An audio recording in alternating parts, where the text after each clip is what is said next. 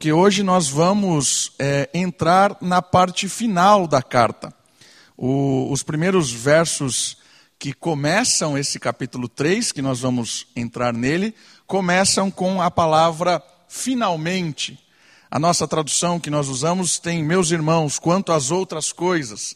Mas se nós formos no, no texto original, né, o, o texto que foi escrito, a primeira palavra que aparece aqui é finalmente. Entramos na reta final, estamos agora chegando às últimas considerações. Então, nós estamos na, na reta final dessa carta. Isso não quer dizer que estamos acabando, porque nós hoje vamos caminhar apenas três versículos e nós vamos falar da mesma frequência. É, eu sempre começo esse nosso tempo aqui lembrando aos irmãos e às irmãs por que, que a nossa série de mensagens chama-se mesma frequência.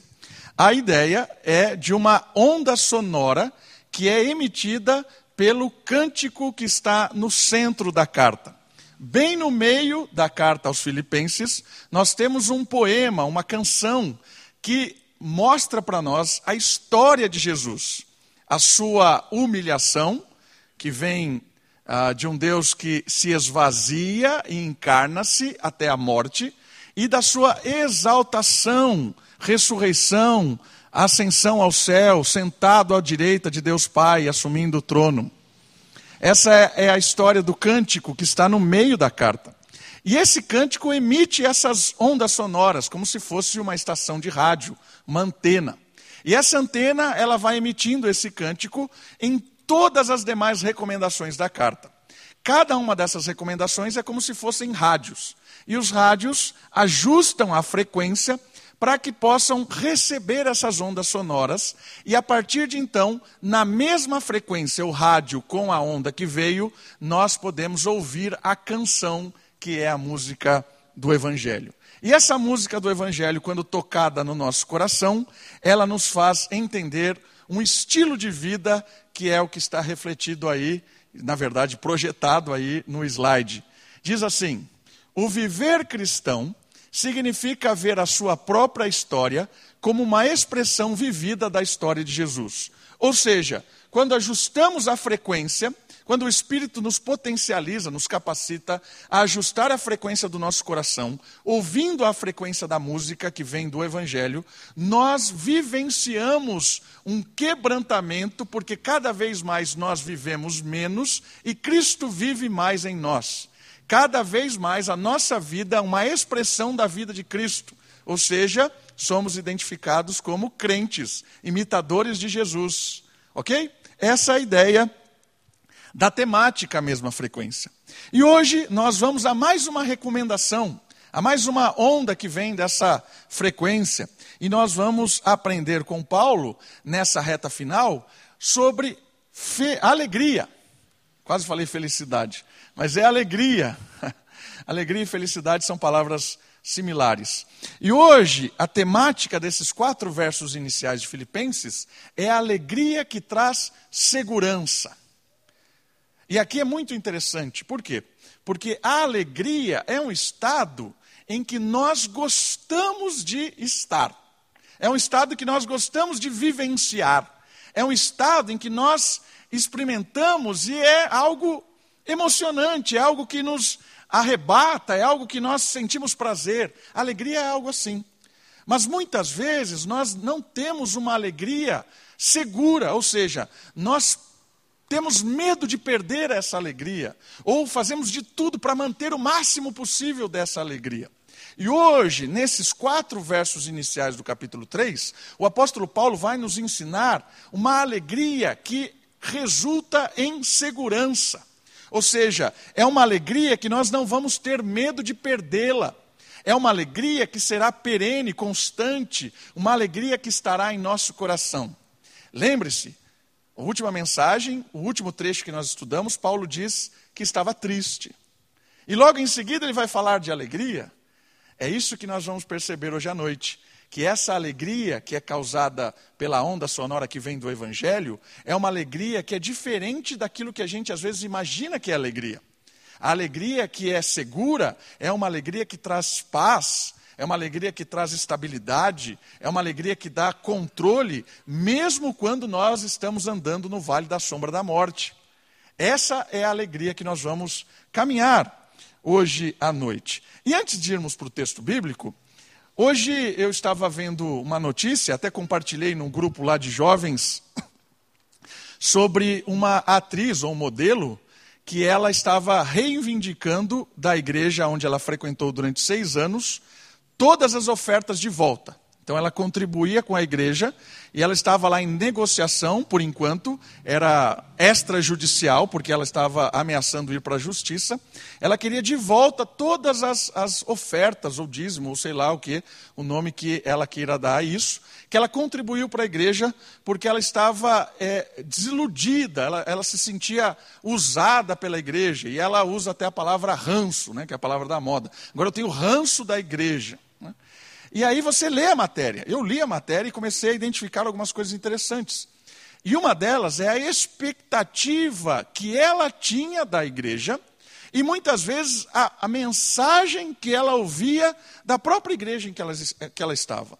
E essa, essa comunhão, vamos dizer assim, da mensagem ouvida, das promessas é, anunciadas, do estilo de, de vida que ela aprendia ali naquele ambiente, criou expectativas nela, que chegou no final, ela se frustrou. Ela, ela, chegou à conclusão de que tudo aquilo que ela tinha, que ela participou ali, aqueles seis anos envolvidos naquela igreja, naquela comunidade, foram perda de tempo. Foram jogar é, dinheiro fora, investir dinheiro no lugar errado. Não foi é, a alegria esperada, não foi aquilo que prometeram, vamos dizer assim.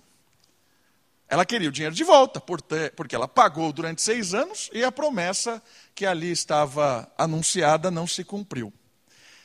Isso chama a minha atenção porque muitas vezes nós estamos no ambiente dito cristão, frequentamos uma igreja, estamos lá dezenas e dezenas de anos e o evangelho nunca foi pregado. O evangelho, que é o cerne da carta aos Filipenses, que é a canção que nós falamos, ela nunca foi entoada nessa igreja. E por isso cria-se expectativas de alegria, de felicidade, que são ilusórias e que as pessoas acabam se decepcionando, porque essa mensagem não é a mensagem do evangelho. Por isso, o tema de hoje é a alegria que traz segurança. De onde vem essa alegria? Por que ela produz segurança? Vamos para o texto? Filipenses capítulo 3, eu quero ler os quatro versos e depois nós vamos aprender sobre essa alegria em cada um desses versos. Diz assim a palavra de Deus: Meus irmãos, quanto às outras coisas, alegrai-vos no Senhor. Para mim não é difícil escrever-vos as mesmas coisas ou repetir isso. É? Portanto, na reta final, eu quero repetir mais uma vez o que eu tenho dito. Alegrai-vos no Senhor. Isso vos dá segurança. Olha que legal. A alegria do Senhor, alegrar-se no Senhor, vai resultar ao seu coração, à sua vida, segurança. Tomai cuidado com esses cães. Cuidado com os maus obreiros. Cuidado com a falsa circuncisão porque nós é que somos a circuncisão, nós os que servimos a Deus em espírito, e nos orgulhamos em Cristo Jesus e não confiamos na carne. Se bem que eu poderia até mesmo confiar na carne. Se alguém pensa que pode confiar na carne, muito mais eu. Olha que texto interessante e provocativo. Ele começa dizendo que é importante reafirmar a questão da alegria no Senhor. E o que é essa alegria no Senhor? Essa alegria é uma alegria sobrenatural. E a palavra sobrenatural quer dizer para nós que ela vai além do que é costumeiro do dia a dia. Sobrenatural é algo que não se encontra na natureza, naturalmente. Por quê? Porque o mundo está no maligno. E do maligno não, não, não vem essa alegria. Não é deste mundo, não é nessa esfera que nós vamos encontrar essa alegria. Essa alegria, ela é sobrenatural. E é muito legal porque ele contrasta essa alegria com a alegria que vem da carne. Olha o versículo 3: E não confiamos na carne. Ou seja, essa alegria sobrenatural é uma alegria que não vem na carne. E a ideia de carne no texto bíblico aqui é esforço humano, tradição humana, na minha própria força. Alegria não é resultado disso. A alegria que produz segurança é algo sobrenatural. Vamos falar mais sobre isso? Não é resultado da carne. Essa alegria não vem da carne. Olha lá, a segurança que resulta da alegria é benefício de estarmos no Senhor. Você percebeu isso no texto bíblico? A alegria é resultado de estar no Senhor. Ela não é resultado da carne. A alegria não é resultado das circunstâncias do cotidiano. Por isso que o, o, o, próprio Paulo disse: Eu estou triste, tristeza após tristeza. Graças a Deus, porque Deus poupou a vida de Epafrodito. E isso não me trouxe mais uma tristeza. E logo em seguida o apóstolo Paulo está dizendo assim: Eu estou triste. Estou aqui nesse mundo e esse mundo é cheio de dificuldade, cheio de inesperados. Mas alegrai-vos, alegrai-vos no Senhor. A alegria é sobrenatural, é uma alegria que vem do alto, é uma alegria que vem do Senhor. Se não compreendermos isso, ou não compreendemos isso, nós permanecemos cegos em algumas questões muito importantes aqui, queridos.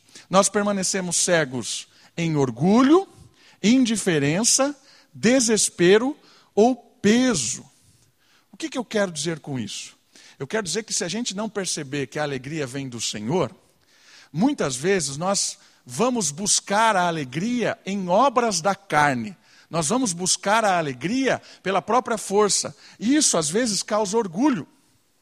É aquilo que Paulo vai combater aqui dos judaizantes. Porque os, os judaizantes, eles estavam extremamente orgulhosos. Porque eles diziam: Nós somos justos. Nós conseguimos a justiça por conta própria. Nós estamos fazendo aquilo que agrada a Deus. Isso nos dá alegria. Algo que nós conquistamos por própria força. Você está triste? É porque você é infiel. Você está triste? É porque você não faz o que eu faço. Você está triste porque você não encontrou o benefício que vem do Senhor. Olha o orgulho. Então, Paulo está dizendo o seguinte: cuidado, a alegria que vem do alto não é uma alegria que gera orgulho. Uma outra coisa interessante é que essa alegria, às vezes, é indiferente, causa indiferença com as outras pessoas. A alegria que vem do alto não causa indiferença com as outras pessoas, no sentido de não ligar para o mal do mundo. Então, se eu vejo a pessoa sofrendo, eu fico triste também. Então, eu fecho os meus olhos, causo uma alienação para mim, para que eu não veja o sofrimento de ninguém, as angústias de ninguém, e aí eu vivo no meu mundinho feliz na minha bolinha feliz, onde todo mundo é legal, todo mundo está certo, aqui na minha casa, no meu ambiente, e aí eu gero uma alegria falsa por causa da indiferença. A alegria que é da carne, ela é indiferente com as tristezas e as angústias do mundo. Uma outra preocupação é a alegria do desespero. Desesperadamente, para perder essa alegria, eu fico desesperado, não posso perder e aí faço de tudo. Manter a alegria na carne é querer continuar alegre, independente do que eu tenha que fazer para continuar alegre. E aí é desesperador. Aí eu topo qualquer coisa, eu vou para qualquer direção, eu não ligo para nada, porque manter a alegria na carne torna-se desesperador. E o outro tópico também é a questão do peso. Vira um peso isso. Quem quer ser alegre o tempo todo nessa visão do mundo, nessa visão da carne, vira um peso. A tirania da alegria. Eu preciso estar alegre, eu preciso estar feliz e vira um peso, um fardo. A alegria que vem da carne, ela sempre vai gerar orgulho, indiferença, desespero ou peso. E isso é muito preocupante porque a alegria que vem da carne não gera segurança. Essa pessoa nunca vai estar segura na sua alegria. Ela sempre vai estar em algo frouxo, que é o orgulho, é a indiferença, é o desespero, é o peso. A alegria que confia na carne, ela é perigosa. E aí eu quero apontar algumas questões importantes sobre a alegria sobrenatural. Então apontamos aqui a alegria que vem da carne, mas e essa alegria sobrenatural? De onde ela é? Ela é resultado de estarmos em Deus. E como é que nós estamos em Deus? O texto bíblico diz que a alegria vem de estar no Senhor. Estarmos em Deus é resultado da bondade que vem dele, e essa bondade se manifesta de quatro maneiras. E aí eu quero rodar alguns, alguns textos bíblicos com vocês, queridos. A alegria sobrenatural, ela é resultado de quatro questões muito importantes que Deus se manifesta a nós. A primeira é a questão do arrependimento. Deixe o seu, seu dedinho em Filipenses, vamos lá para Mateus. Na verdade, não é o capítulo 4, é o capítulo 3. Mateus, capítulo 3, o versículo 7 e o versículo 8. Mateus, capítulo 3, versículo 7 e versículo 8. A alegria sobrenatural, ela começa com o arrependimento. Olha só, Mateus, capítulo 3, versículo 7 e versículo 8. Mas, quando ele percebeu que muitos fariseus e saduceus iam ao lugar em que ele batizava, aqui é João, disse-lhes: Raça de víboras, que vos ensinou a fugir da ira futura? Produze fruto próprio de arrependimento. Não fiqueis dizendo a vós mesmos: Abraão é o nosso pai. Eu vos digo que até dessas pedras Deus pode dar filhos a Abraão. O que, que João está nos ensinando aqui? Os fariseus apresentavam-se ali, naquilo que ele estava pregando, João estava anunciando a chegada do reino. Arrependei-vos, porque o reino está próximo, e o reino é um reino de justiça, de equidade, de amor. E esses fariseus orgulhosos chegavam ali e estavam perturbando. E esses fariseus se orgulhavam de ser o povo de Deus. Nós somos os filhos de Abraão. O que, você está fazendo aí, João? E João diz para ele: Vocês são raças de víbora. Vocês vêm aqui perturbar com essa mensagem orgulhosa de vocês, mas vocês não entenderam a questão. É importante se livrar deste orgulho, e só há um caminho para se livrar do orgulho: é o arrependimento. Porque Deus resiste ao orgulhoso, mas dá graça ao humilde. Deus tem resistência contra o soberbo, mas ele sempre abraça o quebrantado. A alegria sobrenatural, ela é resultado da intervenção de Deus, gerando no nosso coração arrependimento. E o que é arrependimento? Arrepender é lamentar, é abrir os olhos, é se entristecer com todas as vezes que nós buscamos a alegria onde não gera segurança. Onde, quando nós buscamos alegria, onde não tem alegria, é apenas ilusório. E nós muitas vezes batemos a cabeça várias e várias vezes, nos iludindo com essas alegrias e nos tornamos ou orgulhosos, ou indiferentes, ou, ou um peso. Mas o, a mensagem do Evangelho nos apresenta a libertação dessa falsa alegria que é o arrependimento.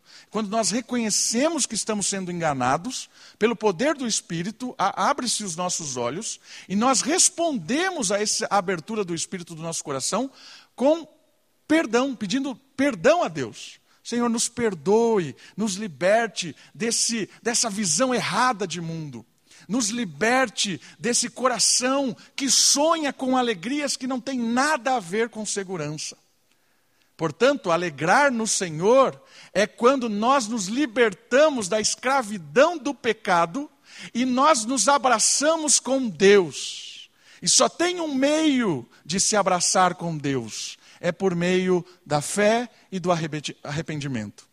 É quando eu deixo a minha vida para trás, eu deixo os meus sonhos para trás, eu deixo tudo aquilo que me enganava e agora eu enxergo uma nova realidade. Me arrependo das coisas do passado e agora, com essa espiritualidade nova dada por Deus, eu me arrependi do que fazia e agora no Senhor eu tenho uma nova mentalidade. A alegria sobrenatural, ela só é possível quando nós nos arrependemos de nos deleitar na alegria mundana. A alegria sobrenatural, ela só é segurança para nós quando nós entendemos que a alegria do mundo nos afasta de Deus. É o texto de Tiago que nós lemos hoje. A alegria do mundo é inimizade de Deus. Essa é a ideia daquele texto que nós lemos. Por isso, o arrependimento é a forma de escapar dela. A outra maneira de estar alegrando-se no Senhor é decorrente disso. Se chama adoção. Vamos mais para frente? Evangelho de João. João, capítulo 1, versículo 12. É o quarto evangelho do Novo Testamento. Comecinho, ele vai diferenciar agora aqueles que são criaturas e aqueles que são adotados como filhos. João capítulo 1, versículo 12. Mas a todos que o receberam, aos que creem no seu nome, olha só, o arrependimento gera fé, fé é crer em Cristo. Creem no seu nome, deu-lhes a prerrogativa, o poder de se tornarem filhos de Deus. Queridos, isso é magnífico, porque a alegria da segurança, a alegria que resulta em segurança perene, é a alegria de ser filho de Deus. E aqui, às vezes, a gente ouve muito isso. Nós somos filhos de Deus, nós fomos adotados por Deus, mas muitas, mas muitas vezes mesmo, nós não experimentamos de ser filho. Nós não experimentamos a paternidade de Deus. Nós nos relacionamos com Deus de uma forma muito mecânica. Nós nos relacionamos com Deus de uma forma muito distante, de uma forma muito é, é, limpinha demais. E o texto bíblico está dizendo para nós que a alegria é resultado de um Deus que, depois que nós fomos tocados pelo Espírito, nos arrependemos, cremos em Cristo, nos abraçou. E mais do que o abraço, nos adotou. E agora nós somos filhos. Não tem como imaginar esse relacionamento se você não trazer para a sua situação de pai e filho. Eu penso na minha situação de pai e filho. Eu olho para a Sofia. Eu vejo como ela, ela não se preocupa se vai ter comida em casa. Eu nunca vi a Sofia ansiosa se vai ter comida em casa. Nunca. Eu e a Kate, várias vezes na nossa vida, pensamos isso. Mas a Sofia, nunca. Eu nunca vi a Sofia insegura de onde o carro estava indo quando ela está lá atrás, jogando o joguinho na internet ou olhando a, a, a paisagem. Eu nunca vi ela insegura e ansiosa perguntando: pai, onde, onde estou indo? Ah, Para onde a gente vai? nunca vi ela assim. Eu nunca vi a Sofia perguntar para nós se a gente vai ter dinheiro para pagar a conta de luz.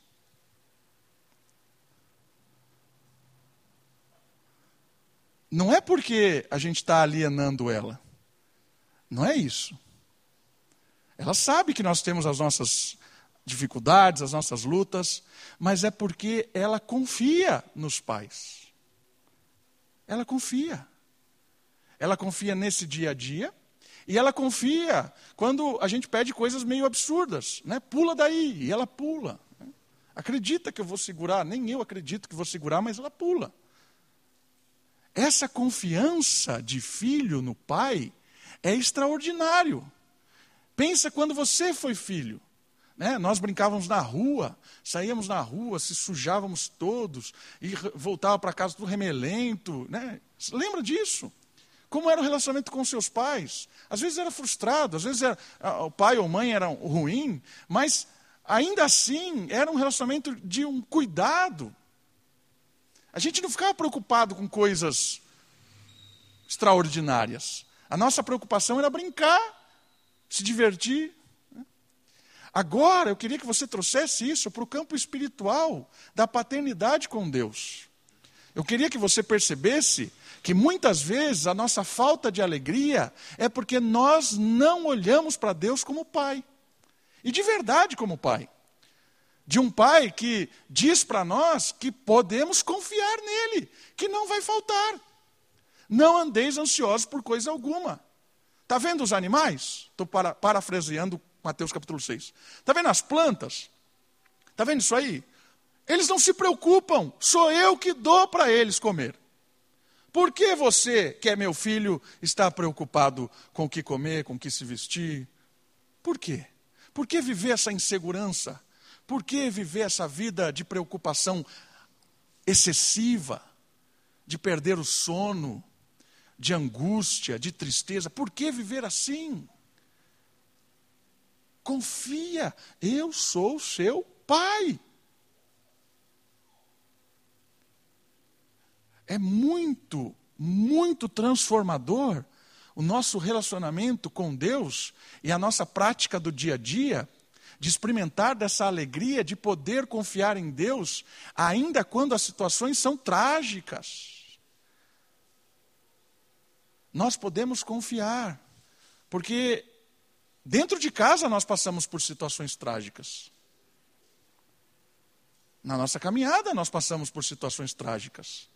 Mas nós precisamos nos alegrar tendo a certeza de que Deus é Pai. Olhe para Deus, se relacione com Deus como Pai.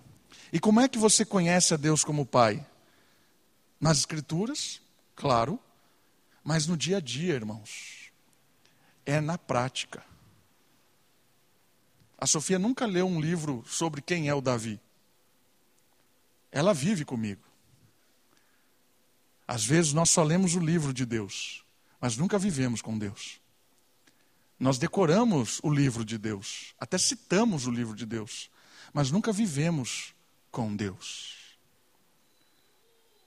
Aqui é uma revolução da alegria, quando nós, além de conhecer o Deus que se revela na palavra, nós de fato vivemos com o Deus da palavra.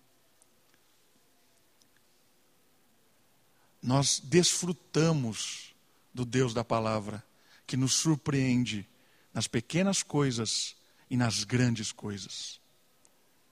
Confie. A alegria que gera segurança é uma alegria resultado da adoção. A alegria que gera segurança é a alegria resultado da habitação do Espírito. Vamos um pouquinho para frente, texto de Gálatas, capítulo 5. Um pouquinho para frente aí. Texto de Gálatas, capítulo 5, versículo 22. Olha só o que diz o texto. Mas o fruto do Espírito é amor, alegria, paz, paciência, benignidade, bondade, fidelidade, amabilidade e domínio próprio. Contra essas coisas não existe lei. Percebeu a alegria? Às vezes nós desconsideramos a alegria do texto. A alegria é fruto do Espírito que habita em nós. Quando nós cremos em Cristo, quando nós somos adotados, o próprio Deus mora em você. Você é o templo do Espírito, você é a, a, a, habitação de Deus, é a casa de Deus. E essa casa que você se tornou é uma casa abençoada por esse Deus, Espírito, de uma forma a gerar em nós uma alegria sobrenatural nós começamos a ver a beleza da vida, a beleza daquilo que é verdadeiro, o significado verdadeiro das coisas. Não somos mais iludidos, por quê? Porque a alegria gerada em nós é uma alegria sobrenatural e nós conseguimos nos alegrar com coisas simples da vida. Alegrar com o cotidiano, alegrar com as migalhas de Deus. Às vezes nós não percebemos as migalhas de Deus que caem da mesa, fazendo alusão a Jesus falando que a Jesus e o diálogo com a mulher, que a mulher diz que até os cachorrinhos comem das migalhas da mesa. Isso é sobrenatural, irmãos. A alegria é fruto do Espírito. Por isso que às vezes é estranho você ver um, um cristão que está o tempo todo rabugento, murmurando da vida, cabisbaixo, triste. Né? É esquisito isso. um cristão, um filho de Deus, que experimenta do Espírito, ainda que ele passe pela maior adversidade da vida, ele tem esperança. Ainda que ele esteja numa situação terrível, ele tem esperança sobrenatural, porque ele enxerga além das coisas do cotidiano, além das coisas momentâneas. Deus dá uma visão para aqueles que são seus filhos sobrenatural, de perceber Deus ainda em meio às tragédias. A alegria que causa segurança, ela é de Deus em nós. E por último, a última questão da alegria que gera segurança, ela gera leveza e liberdade. Esses do, essas duas palavras são boas. E eu queria ler o Evangelho de novo de Mateus, capítulo 11, versículo 28 até o 30. Mateus 11, 28 a 30. Olha só o que diz o Evangelho de Mateus, o que diz a palavra de Deus. Vinde a mim todos os que estão cansados e sobrecarregados, e eu vos aliviarei. Tomai sobre vós o meu jugo e aprendei de mim, que sou manso e humilde de coração, e achareis descanso para a vossa alma, porque o meu jugo é leve e o meu fardo é leve. Queridos, quando nós conhecemos Deus de verdade, quando nós experimentamos deste amor, a alegria que vem do Espírito, ela traz leveza. Leveza em que sentido? Servir a Deus não é pesado, no sentido de obrigatoriedade. Nós vamos ver em seguida Paulo falando dos judaizantes, os judeus que tornaram pesado seguir a Deus. Não era a lei que era pesada, era o estilo de vida que eles propunham. Era o estilo de vida que eles propunham lidar com Deus, se tornou pesado. Mas Jesus está dizendo: o meu fardo é leve. Quando você tem, me encontra, quando você encontra o perdão, quando você se arrepende dos seus pecados, quando você é habitado pelo Espírito, gerando alegria, isso se torna leve participar das coisas de Deus é leve. Por isso que a, a, a, o ambiente tenso, fúnebre, pesado, com medo, sabe? Muitas vezes eu participei de culto que eu tinha medo, agora eu vou apanhar aqui em algum, algum momento. É um negócio tenso, negócio mórbido. Isso não, esquisitíssimo. Por quê? Porque o jugo do Senhor é leve. Quando nos encontramos com Deus, estar como família de Deus é algo alegre, feliz, libertador. A gente não tem que ficar carregando um peso, uma tristeza, uma angústia, uma murmuração. Somos libertos disso. O fardo de Cristo que foi pesado, o fardo de carregar sobre ele tudo aquilo que o pecado nos afastou de Deus, da beleza de Deus. O fardo de Cristo foi pesado, mas o fardo que é leve, que ele está dizendo, é o fardo que ele comunica a nós. Estar no Senhor, que é o motivo da alegria que gera segurança, é leveza, porque o maior problema nosso, que era a culpa do pecado, ele já tirou. Jesus tirou de nós todo o peso do pecado. Por isso, queridos, nós, nós estamos aqui na igreja num ambiente de leveza. Não entenda a sua participação do culto, o seu envolvimento uma, na igreja, algo punitivo, né? algo compensador. Ah, eu tenho que fazer isso porque senão Deus não vai me abençoar. Eu tenho que ir na igreja e aí você vira aquele negócio chato, aquele negócio depressivo, aquele negócio que é obrigação. Meus irmãos, se você ainda vive um compromisso com Deus de obrigação, quer dizer para você que você não entendeu nada. Se para você estar aqui na igreja hoje à noite é um peso, eu quero dizer para você, irmão, talvez você não entendeu nada. Porque estar no Senhor é leve. Eu estou aqui pela graça. Eu me alegro de estar aqui. É bom estar com os irmãos, porque eu olho para os irmãos e eu vejo Cristo. Eu olho na unidade da igreja e eu vejo a bênção de Deus. Eu cultuo ao Senhor e eu me alegro. É prazeroso estar com o Senhor. É leve. Ninguém tem obrigação nenhuma. Não tem nada que você possa fazer que agrade a Deus, no sentido de Deus te recompensar, estar obrigado a te recompensar porque você está agradando a Ele. Esqueça isso. A ideia de agradar a Deus é porque agradar a Deus é felicidade. Agradar a Deus, ser obediente a Deus é alegria. Alegria da leveza e do prazer de estar em Deus. E a outra palavra é a liberdade. Paulo diz isso também aos Coríntios. Somos livres, todas as coisas eu posso nem todas eu vou fazer, nem todas me convêm. Não vou fazer nada que acabe com a minha alegria. E o que é a alegria? Entenda bem, alegria é estar no Senhor, não é alegria diabólica, mundana. A alegria de estar no Senhor, não vou fazer nada que me limite a essa alegria, que me prenda, que me trave. E o pecado, queridos, toda vez que nós optamos pelo pecado, o pecado trava a nossa alegria, fica pesado, fica escravo.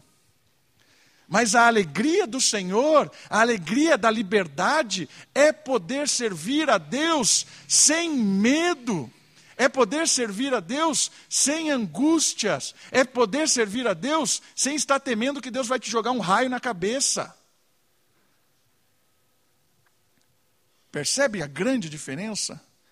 Nós começamos com a história de uma pessoa que frequentou a igreja durante seis anos e se decepcionou. Por que, que ela se decepcionou? Porque a expectativa não era experimentar de Deus.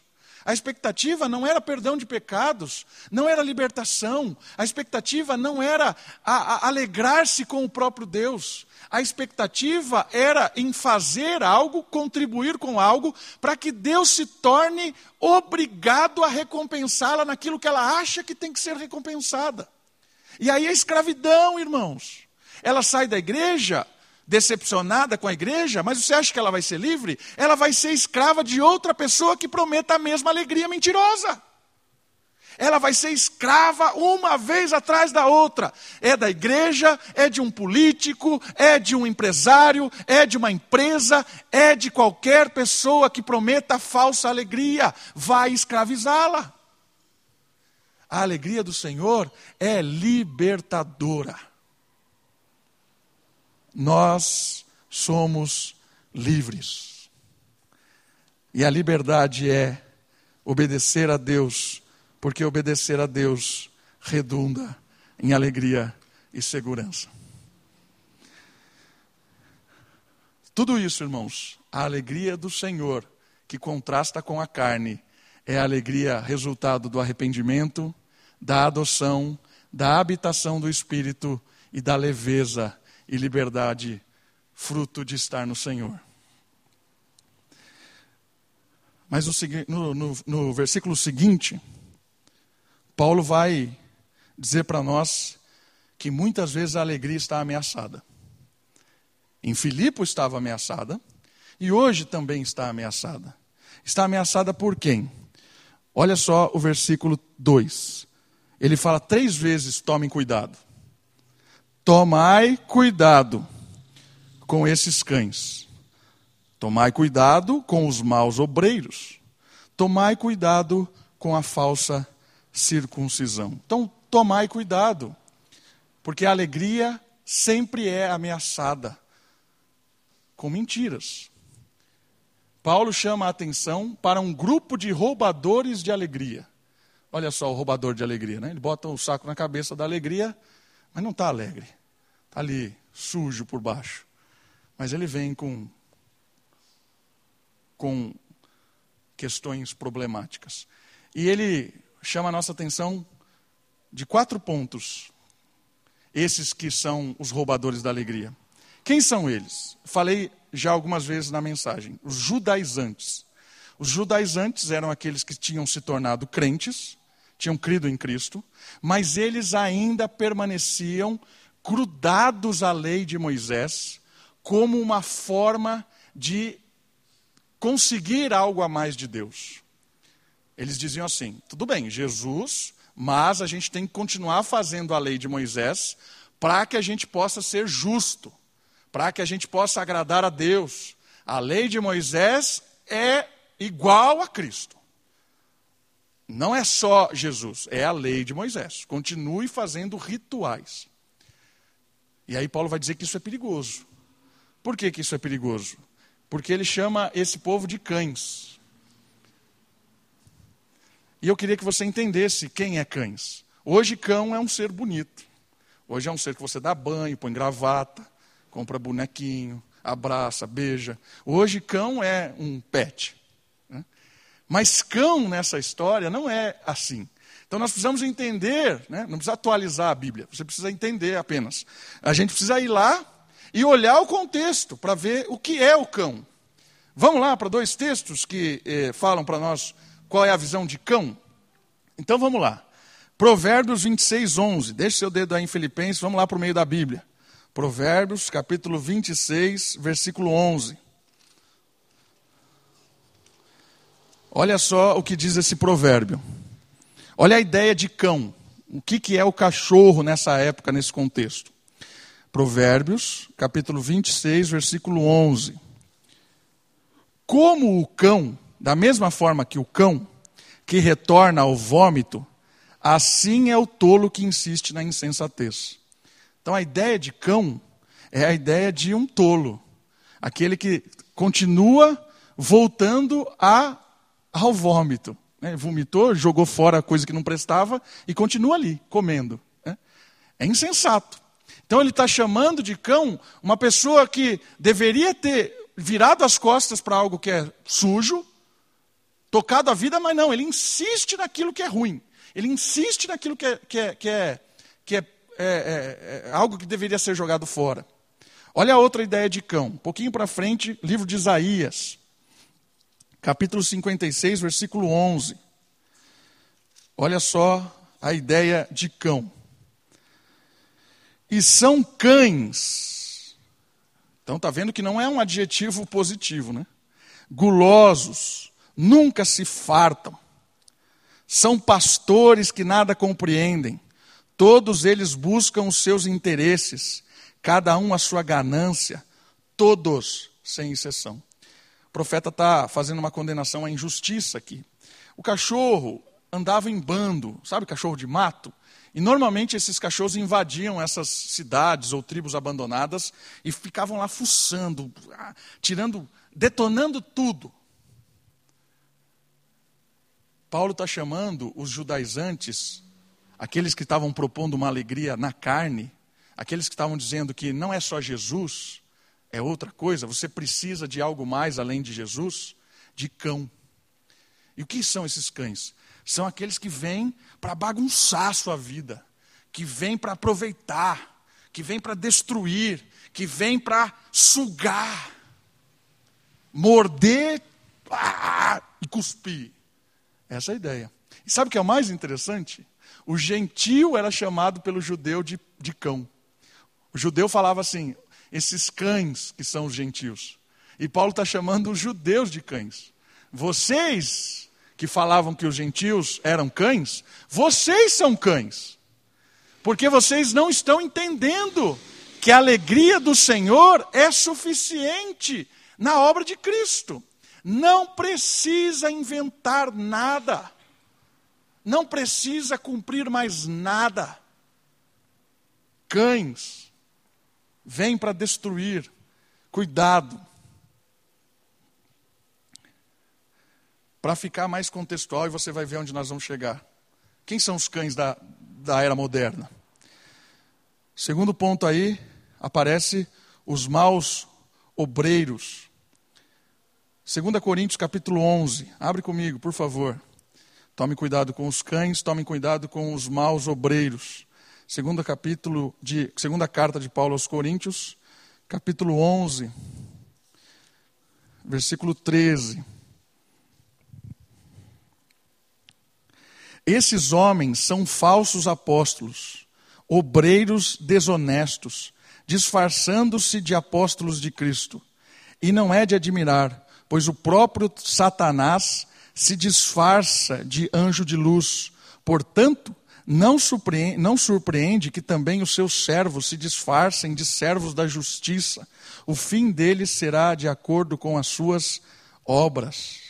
Olha que forte isso esses roubadores da alegria que estavam apresentando aí uma alternativa a Cristo, um cumprimento de outras coisas, são falsos mestres, estão disfarçados, vestem a mesma roupa do líder, querem ser chamados de apóstolo, querem o título, querem falar no, para o povo de Deus, mas o intuito dele é o mesmo do que Satanás o adversário, o diabo se disfarça de anjo de luz. E esses também se disfarçam de bons mestres, mas levam uma mensagem que não é central em Cristo. Não é central em Cristo. E por último, ele fala sobre tomar cuidado da, falta, da falsa circuncisão. Literalmente, ou seja, se você for trans, trans, traduzir o texto o que está escrito lá é mutilação. Cuidado com a mutilação. E por que, que algumas traduções falam de falsa circuncisão? Porque circuncisão era a marca da aliança do povo de Deus. É quando no oitavo dia pegava o prepúcio lá e marcava, né? Marcava a pele. Cortava lá, pegava o pênis do menino e cortava lá o prepúcio. Não é o pênis que cortava, era o prepúcio, certo? E o que isso significava? A aliança. Todo homem, ao oitavo dia, tinha que fazer esse ritual. Isso era a circuncisão. Isso era o símbolo da aliança de Deus com o povo. Todo homem tinha que fazer isso. Se não fizesse, não era do povo de Deus. E Paulo está dizendo que esses indivíduos estavam ainda dizendo que as pessoas tinham que se circuncidar. Os gentios estão chegando na igreja, os que não são judeus, e esses judaizantes estão dizendo assim: não é só Jesus, não é só fé, tem que todo mundo fazer a circuncisão, tem que fazer o sinal da aliança. E Paulo está chamando esses caras de mutiladores. O que é um mutilador? Está cortando uma parte do corpo, está se mutilando, sem nenhuma implicação espiritual mais. Isso é mutilação. Falsa circuncisão é mutilação, é fazer o ritual por fazer, é se mutilar. Não caia nisso, Paulo está dizendo. Três pontos: cães, maus obreiros e armadores da mutilação. Por que, que Paulo está chamando tudo isso para nós? Como é que esse povo pode roubar a alegria? Vamos voltar ao exemplo da modelo que nós já falamos. Você acha que a igreja que ela estava durante seis anos não tinha líderes? Você acha que o que ela estava ouvindo lá? Então, irmãos, a gente precisa tomar cuidado, muito cuidado, com quem a gente ouve. Graças a Deus, todos nós temos o Espírito. Apóstolo João diz isso na sua carta. Ele diz que nós somos ungidos pelo Espírito e esse Espírito nos dá conhecimento da nossa intimidade com Deus. A gente tem que tomar cuidado, porque muita gente vai aparecer com esse discursinho aqui, de colocar alguma coisa a mais do que Jesus, para que você tenha alegria e seja um crente verdadeiro. E pode ser qualquer coisa a mais do que Jesus.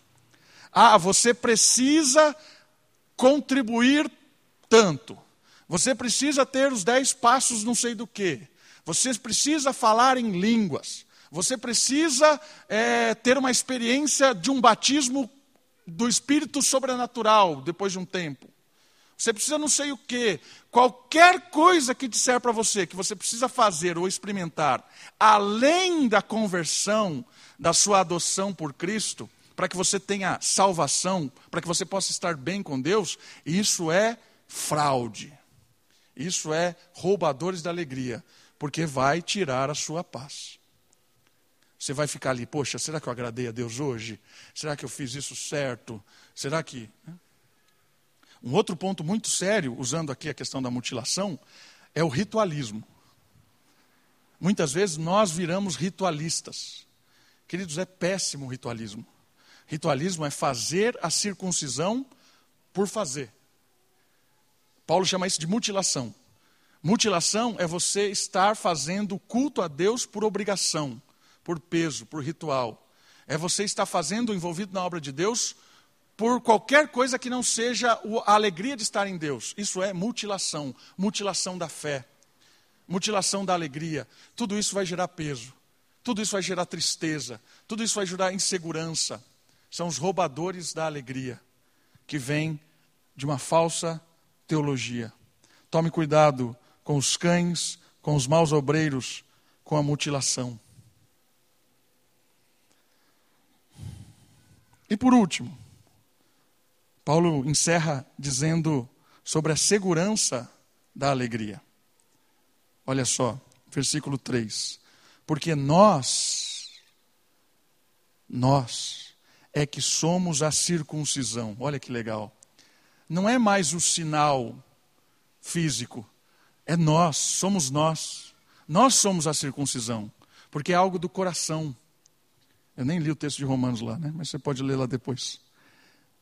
Nós somos a nós somos a aliança. Nós somos o povo. Nós quem? os que servimos a Deus em espírito e nos orgulhamos em Cristo e não confiamos na carne. Ou seja, nós somos o povo. Não existe mais judeu e gentil. Acabou isso. Somos todos igreja. Não existe mais nenhum tipo de divisão. Não existe é, divisão de etnia é o brasileiro, o argentino, o americano. Não existe. Na igreja somos todos irmãos. Não existe diferença é, nenhuma que seja em termos da unidade.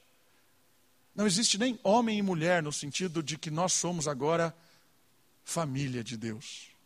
Não existem essas divisões. É claro que existem as diferenças que são sadias, cada um com a sua história, cada um com a sua identidade, cada um com a sua personalidade, com a sua, com a sua caminhada. Isso é muito importante dentro do reino. Mas o que nós precisamos entender é que essas diferenças, elas não nos separam, elas nos unem no Espírito. Ela nos une em Cristo. E essa unidade é a marca da aliança de Deus, é a nossa própria identidade, parte de dentro para fora, certo? é do espírito do coração para fora. Nós não somos transformados de fora para dentro, como os judaizantes queriam. Não é ser cristão, não é vestir uma roupa, mudar a linguagem, não é ter alguma coisa externa. Começa interno e depois o externo é natural. Nós começamos a ser mudados na nossa externidade naturalmente. A gente muda de atitude depois que Deus muda o coração. Nós somos circuncidados, né, aliança no coração, e depois as coisas acontecem naturalmente. Os filhos de Deus começam a viver como filhos de Deus naturalmente, dia após dia. Uma pessoa era totalmente perdida em tudo que fazia. E ela começa a mudar, não quando ela muda a atitude, mas quando Deus muda o coração dela primeiro. E aí o coração mudado muda a atitude. Certo? Essa é a sequência interessante.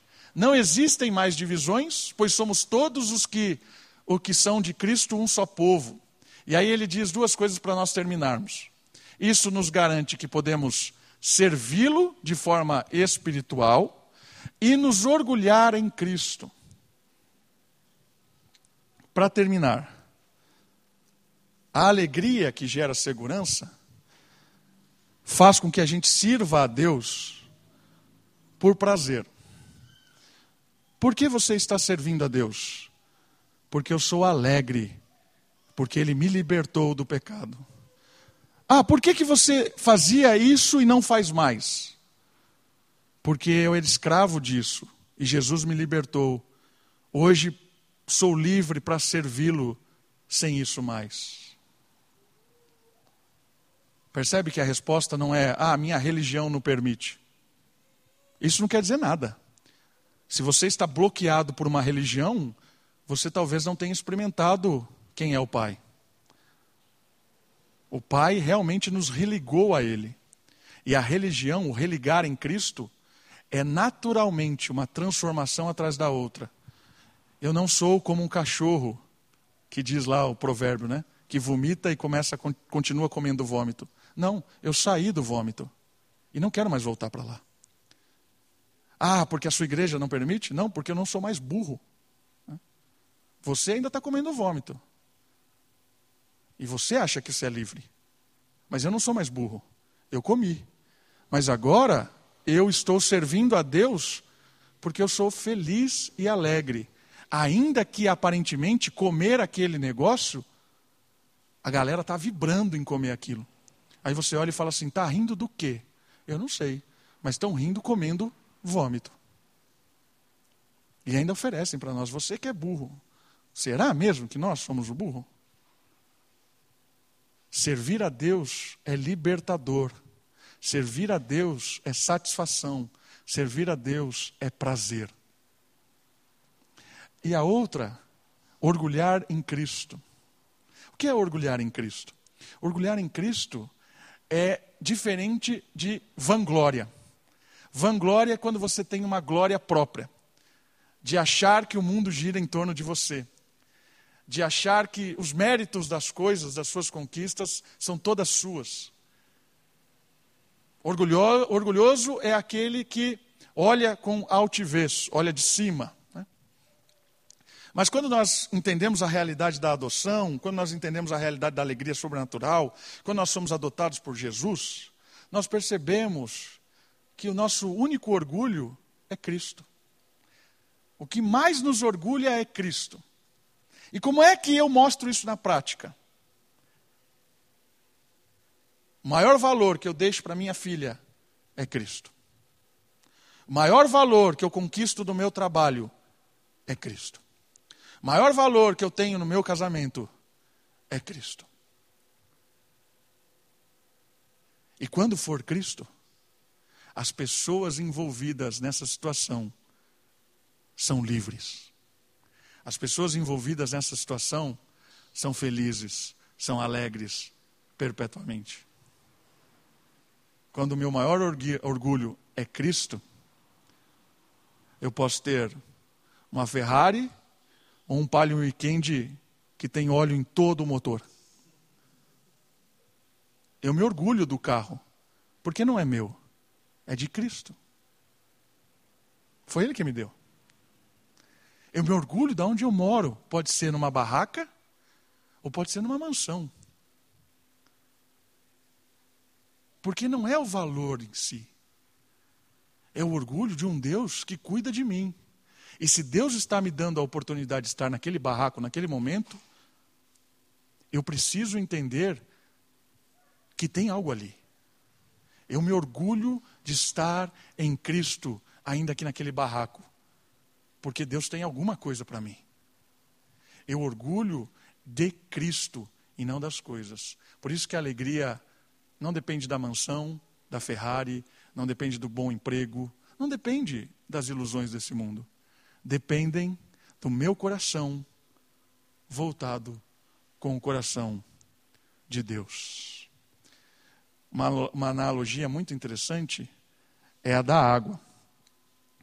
Não sei se você já percebeu, quando você gira, ó, a água sempre fica na horizontal. Certo? Percebe? A água sempre está assim, ó. A água, na filosofia, ela é uma ilustração da, do materialismo. Então, coração mergulhado na água é um coração que só se satisfaz no horizontal. Você pode mexer qualquer coisa, ó. ela sempre está no horizontal. Coração mergulhado em água é um coração que só se alegra no horizontal. E o fogo? Imagine uma tocha. Quando você mexe a tocha, ela só fica na vertical. Por isso que o coração de fogo é o coração que se alegra com o fogo que inunda. E aí a satisfação sempre vem do fogo, vem do alto. E ele prometeu a nós que não só batizaria com água, mas ele batizaria com fogo. E essa ideia do fogo é alguém que tem um vínculo com o sobrenatural. E esse sobrenatural faz com que a gente enxergue o verdadeiro valor de cada coisa. Vamos orar?